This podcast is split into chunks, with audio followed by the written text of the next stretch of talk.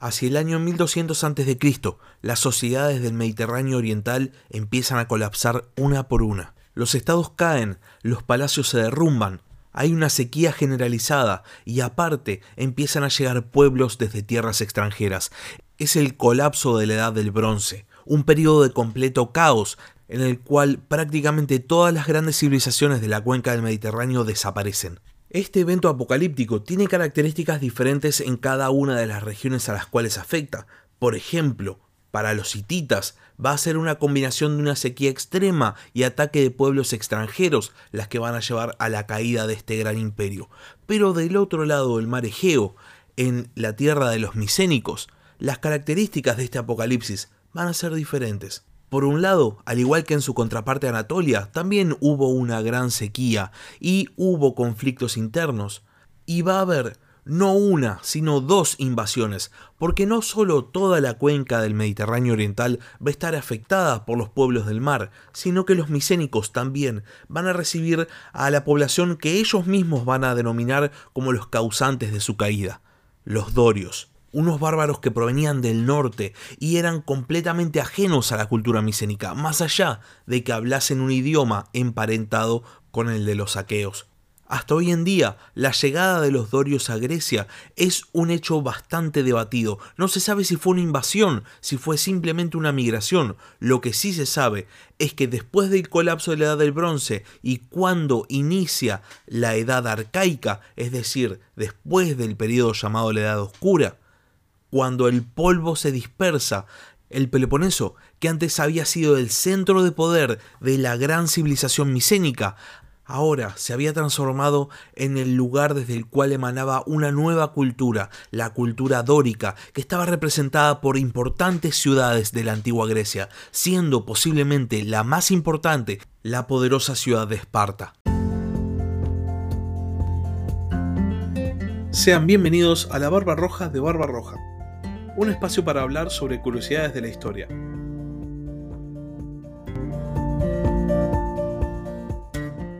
Como suele pasar con todos estos eventos que transcurren en un pasado remoto, pensemos que estamos hablando de hace 3200 años, el momento específico de la llegada de los dorios no es conocido, no hay una fecha exacta, pero se sabe que llegan a Grecia o mejor dicho, llegan al espacio micénico, es decir, al sur de Grecia, al Peloponeso, el Ática, etc., aproximadamente en el año 1200 a.C., procedentes del norte. ¿A qué se referían los antiguos historiadores cuando hablaban de que los dorios venían del norte? No lo sabemos con claridad, pero hay varias teorías con respecto al origen de este pueblo tan disruptivo. Pero antes de ir a la historia o a los registros arqueológicos, vayamos a algo muy importante para la cosmovisión griega, su propia mitología. Veamos cuál es el origen que los propios griegos conferían en su pensamiento mitológico a este pueblo. Según la mitología griega, que pensemos que los historiadores antiguos la consideraban una fuente válida de información, una fuente de hechos, los dorios descendían de un héroe que se llamaba Doro. Doro era el hijo más joven del gran héroe de los griegos llamado Helén, que a su vez era el hijo de Deucalión, quien había sobrevivido al gran diluvio.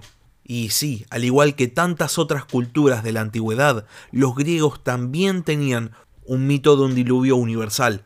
Doro, a su vez, había tenido un hijo llamado Egimio, quien había sido el gran rey de los dorios antiguos. Egimio había adoptado a los hijos de Heracles después de la muerte del gran héroe, y al mayor, Hilo, le había conferido un tercio de su reino, mientras que las otras dos partes iban a sus dos hijos biológicos. Cuando Egimio muere, los dos hijos biológicos que tenía aceptan rápidamente la supremacía de Hilo y se someten a su gobierno, por lo cual Hilo, hijo de Heracles, unifica a los dorios y se transforma en su rey. Tanto él como sus hermanos querían recuperar los dominios que le correspondían por derecho a su padre, porque según la mitología griega, Zeus había conferido el dominio de Lacedemonia, de Argos y de Mesenia a Heracles, pero estos territorios habían sido usurpados por el rey de Micenas, llamado Euristeo. cuando Hilo consigue el dominio de los dorios, toma la decisión de invadir los territorios que le corresponderían por derecho. Hilo consulta al oráculo de Delfos y el oráculo le dice que después de esperar tres frutos va a poder conquistar los territorios que le corresponden. Hilo espera tres años y decide invadir el Peloponeso, pero es rechazado y termina muriendo. Sus hermanos, llamados Témeno, Cresfontes y Aristodemo, intentan una nueva invasión, pero también fracasan, y al fracasar van e increpan al oráculo de Delfos, porque evidentemente habían recibido una profecía falsa. El oráculo responde con que habían malinterpretado la profecía y que era a la tercera generación, no al tercer año, cuando la invasión iba a surtir efecto. De esta manera los hermanos vuelven a planear una invasión, pero cuando están por llevarla a cabo, Aristodemo es fulminado por un rayo de los dioses. Finalmente, los dos hermanos restantes y los hijos de Aristodemo intentan nuevamente llevar a cabo la conquista del Peloponeso y esta vez lo consiguen y se reparten el territorio. Argos iba a ir para Témeno. Mesenia iba a ir para Cresfontes y la Cedemonia, la tierra de Esparta, iba a ir a Procles y Eurístenes, los hijos de Aristodemo. Este hecho en la mitología griega es conocido como el regreso de los Heráclidas y es básicamente una racionalización de la invasión de los dorios. Y acá hay una pequeña curiosidad de la historia. Como los Heráclidas se consideraban descendientes de Heracles, a su vez obviamente se consideraban descendientes de los antepasados de Heracles, entre los cuales estaba el mítico Dánao, Dánao se decía que había sido expulsado de Egipto al mismo tiempo que los judíos habían realizado el éxodo. Y por este motivo, cuando el rey Areo I de Esparta necesitaba mercenarios, contactó al sumo sacerdote Onías I y le escribió una carta en la cual decía que como Dánao había sido exiliado junto a los judíos, entonces los dos pueblos, espartanos y judíos, estaban emparentados. Tanto el mítico origen de los espartanos como la carta que el rey Areo I le escribe al sumo sacerdote Onías nos dan a entender que la mitología en el mundo antiguo era utilizada como un instrumento político. De hecho, en cuanto al origen mítico que se propone acerca de los espartanos, acerca de los dorios en general, el objetivo era muy claro. Era hacer de los dorios los más griegos entre los griegos, porque en realidad como nos dice la historia y como nos dice la arqueología, los dorios provenían de fuera del mundo micénico. La historia nos cuenta que los dorios llegan al mundo griego aproximadamente en el año 1200 a.C., provenientes de las montañas del norte de Macedonia, aproximadamente en lo que hoy en día sería el norte de Grecia, tal vez Macedonia del Norte, tal vez Bulgaria. También se vincula a los dorios con las montañas de Epiro y en sí el propio nombre de este pueblo nos da la pista de de dónde vienen, porque Dorio deriva del vocablo Doris, que significa bosque o tierra alta, y que a su vez deriva del vocablo proto-indoeuropeo Deru, que significa árbol.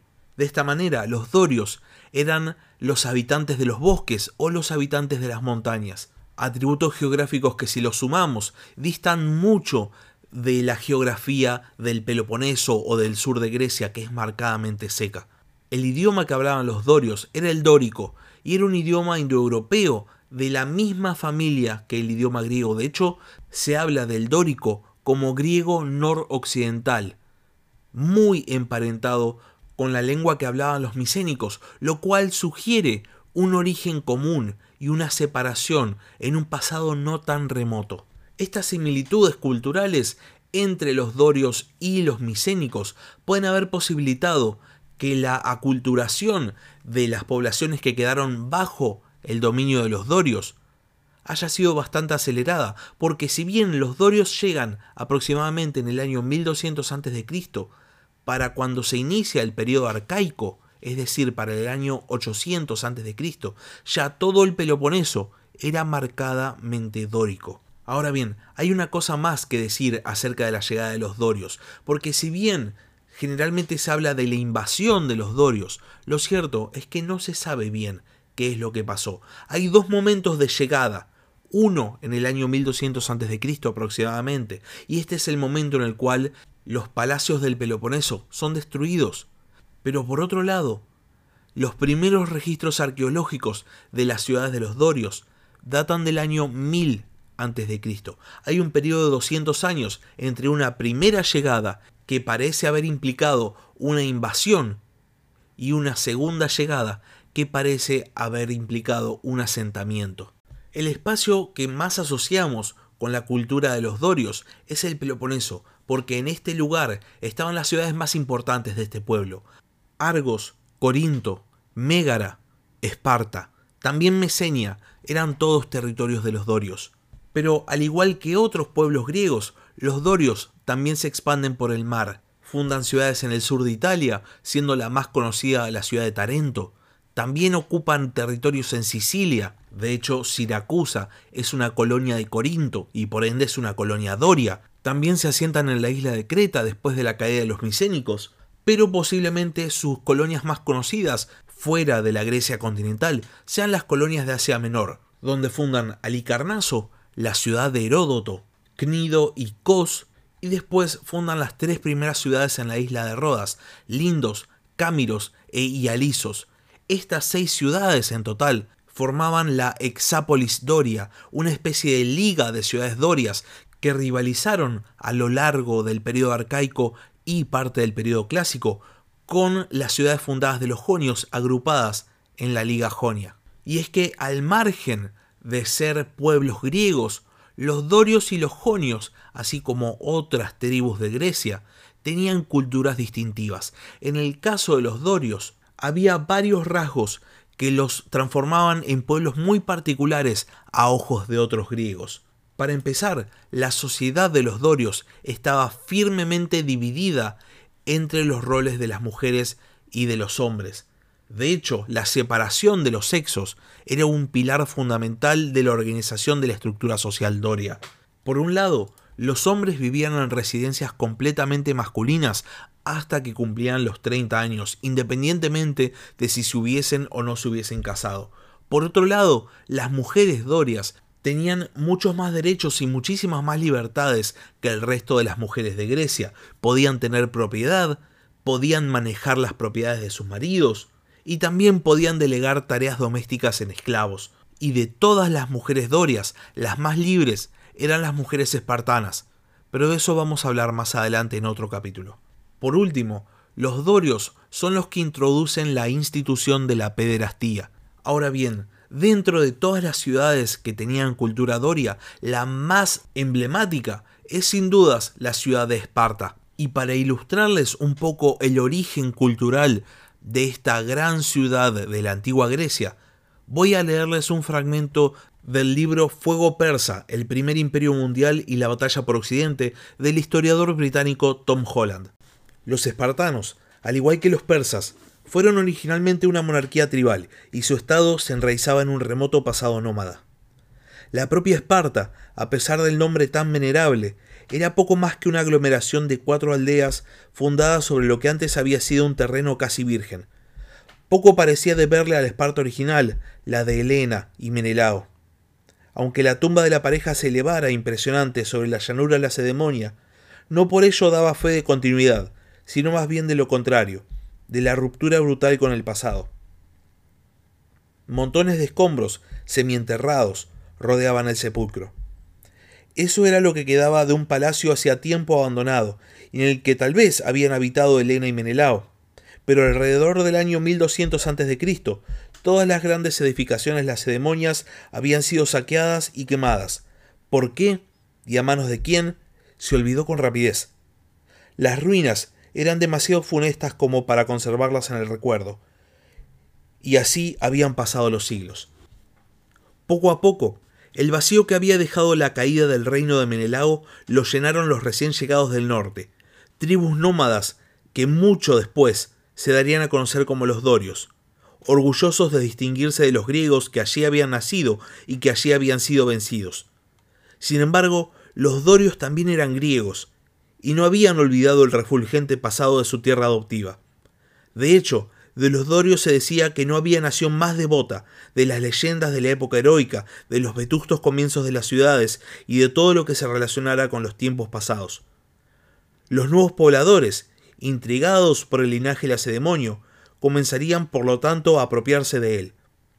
Por ejemplo, alrededor del año 700 a.C., más o menos cuando los medos y los persas estaban echando raíces en los distantes sagros, los dorios descubrían de modo fortuito la tumba de Helena, y en un gesto aún más sensacional, la élite espartana comenzaba a buscarse unos ancestros muy anteriores al reino de Menelao, descendientes del héroe más grande de todos, Heracles, matador de monstruos e hijo de Zeus, rey de los dioses. Lo que había sido una invasión de los antepasados dorios, ahora podía presentarse como un regreso, y lo que se había ganado mediante la conquista había pasado a ser patrimonio legítimo.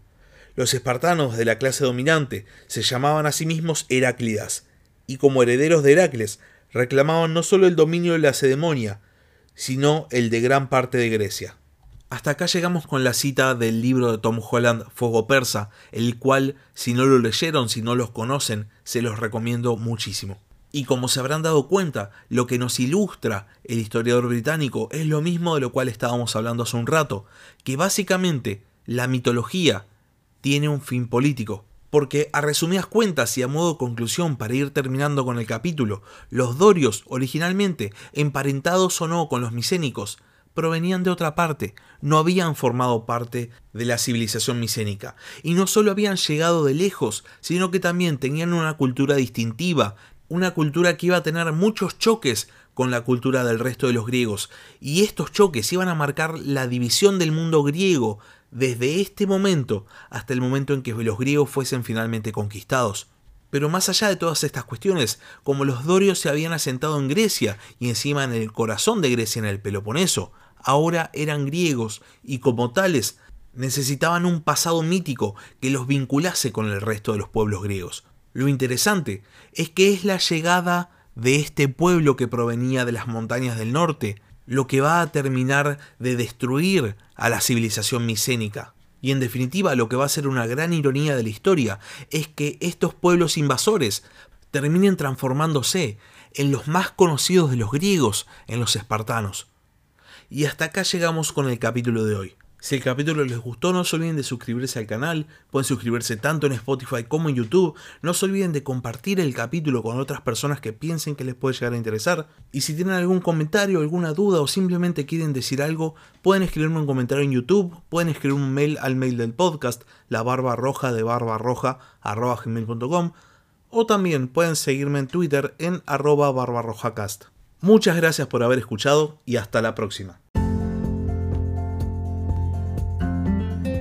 Gracias por escuchar La Barba Roja de Barba Roja. Si tenés algún comentario, si tenés alguna pregunta o simplemente tenés algo para decir, podés escribir un comentario en YouTube o bien podés mandar un mail a la barba roja de gmail.com. Hasta la próxima.